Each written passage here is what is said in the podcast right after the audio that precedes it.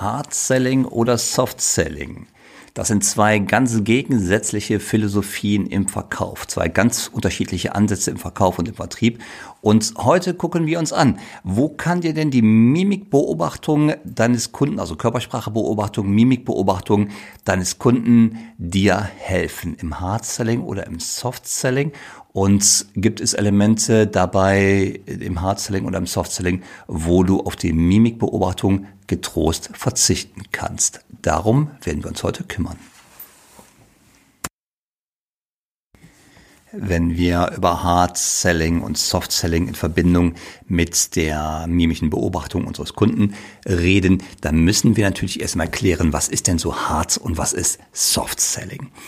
Ich würde mal mit einem Element anfangen, was für oder was Hard und Soft Selling direkt richtig unterscheidet. Und zwar ist das die Fokussierung. Im Hard Selling liegt der Fokus ganz klar auf dem Einmalumsatz und zwar schnell und jetzt. Im Soft Selling geht es eher darum, dass ich mit einem Kunden eine langfristige, gute, beiderseitig gute Geschäftsbeziehung herstelle. Also der Einmalumsatz auf der einen Seite und der Beziehungsaufbau auf der anderen Seite. Mit dem Einmalumsatz, vielleicht mal ein kleines Beispiel. Ist, ein ganz krasses Beispiel ist diese typische Kaffeefahrt. Da werden Rentner unter einem Vorwand in einen Bus gelockt, der ihnen für 19 Euro äh, einen Tagesausflug verspricht, äh, wunderschön im Prospekt beschrieben. Und vor Ort entpuppt sich das als Verkaufsveranstaltung für, keine Ahnung, Staubsauger, Teppiche oder nutzlosen Krimskrams. Oder vielleicht hat es der eine oder andere schon mal erlebt, im Urlaub, da werdet ihr vor Ort äh, ganz eingeladen zu einer Infoveranstaltung und dann geht es nachher um so Timesharing-Modelle, wo euch dann Ferienwohnungen auf Zeit zu relativ kleinen Gebühren natürlich angeboten werden. Und diese Veranstaltung, ob jetzt Kaffeefahrt oder Timesharing oder wie auch immer, die sind natürlich geprägt dadurch, dass es sehr pushy ist. Also hier wird wirklich äh, massiv Druck aufgebaut, auch psychologischer Druck aufgebaut. Und das ist schon eine sehr aufdringliche Anbahnung. Und falls da jemand mal sagt, nein, ich will das nicht, ähm, dann wird das in der Regel nicht akzeptiert. Und man schreckt auch nicht davor zurück, diese Person mal kurz in den Senkel zu stellen, vor der gesammelten Mannschaft. Im Soft-Selling liegt es äh, vom Schwerpunkt her komplett anders. Da geht es darum, dass ich eine langfristige Beziehung aufbaue.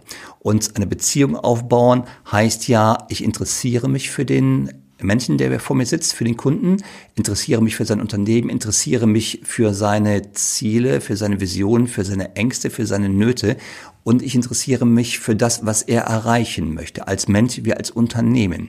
Und das ist ja der Beginn einer Beziehung, also wir machen ja ein Beziehungsangebot mit unserem Verkaufsgespräch. Der Kunde kann es annehmen oder kann es sein lassen.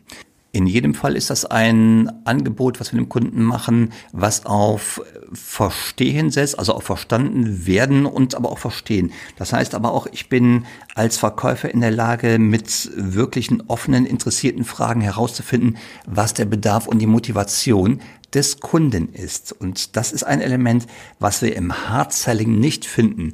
Also dieses äh, Versuchen zu verstehen, worum es dem Kunden denn geht, das wird im Hard-Selling anders klingen. Da geht es eher natürlich auch um Fragen, aber das sind eher suggestive Fragen. Ähm, suggestive Fragen, die dann zum Kaufabschluss hinführen. Und ein Element, was dort gerne auch eingesetzt wird, ist diese Reziprozität, was so genannt wird, das Geben und Nehmen auf Deutsch.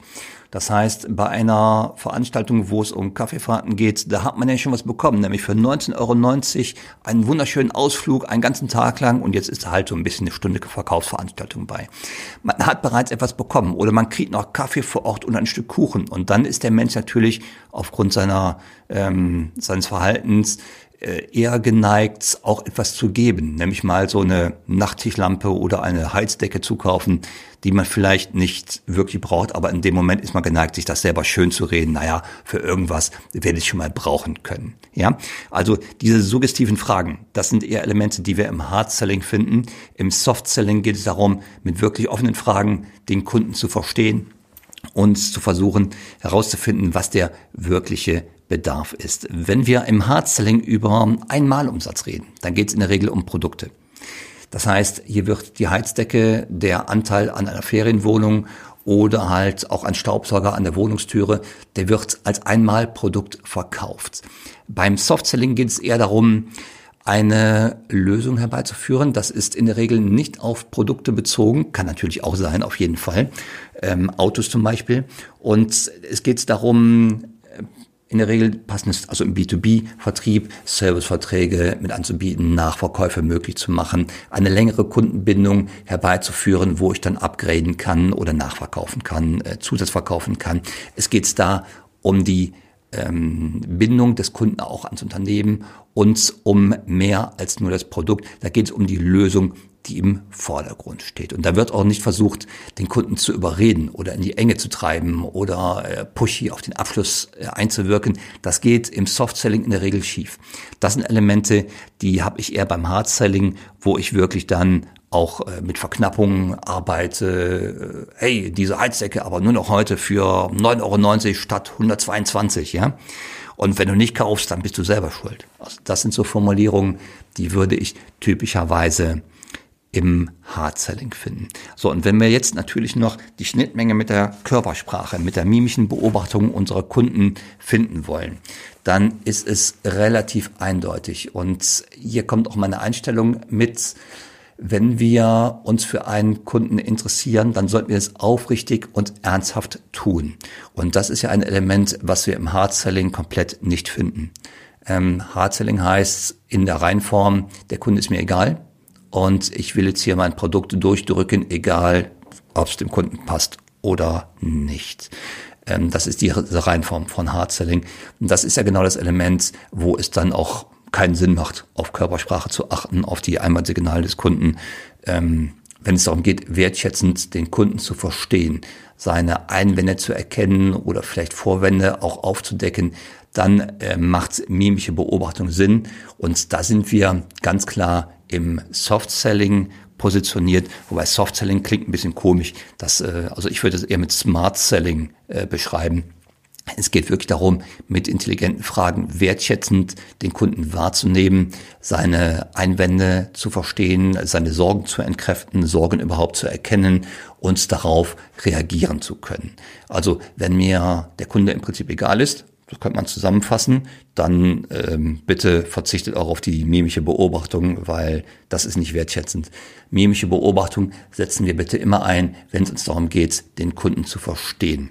Das ist jetzt so eine reine nüchterne Beschreibung des Sachverhaltes, mit das aber auch ähm, nicht zu Missverständnissen führt. Also ich persönlich lehne jeglichen Auftrag ab, wo ich merke, die Intention geht dahin, einen Pushy-Verkauf auf jeden Preis durchzusetzen oder um jeden Preis durchzusetzen oder wo es vielleicht sogar im schlimmeren Fall darum geht, ähm, Menschen, die solchen Techniken wehrlos gegenüberstehen, auszunutzen.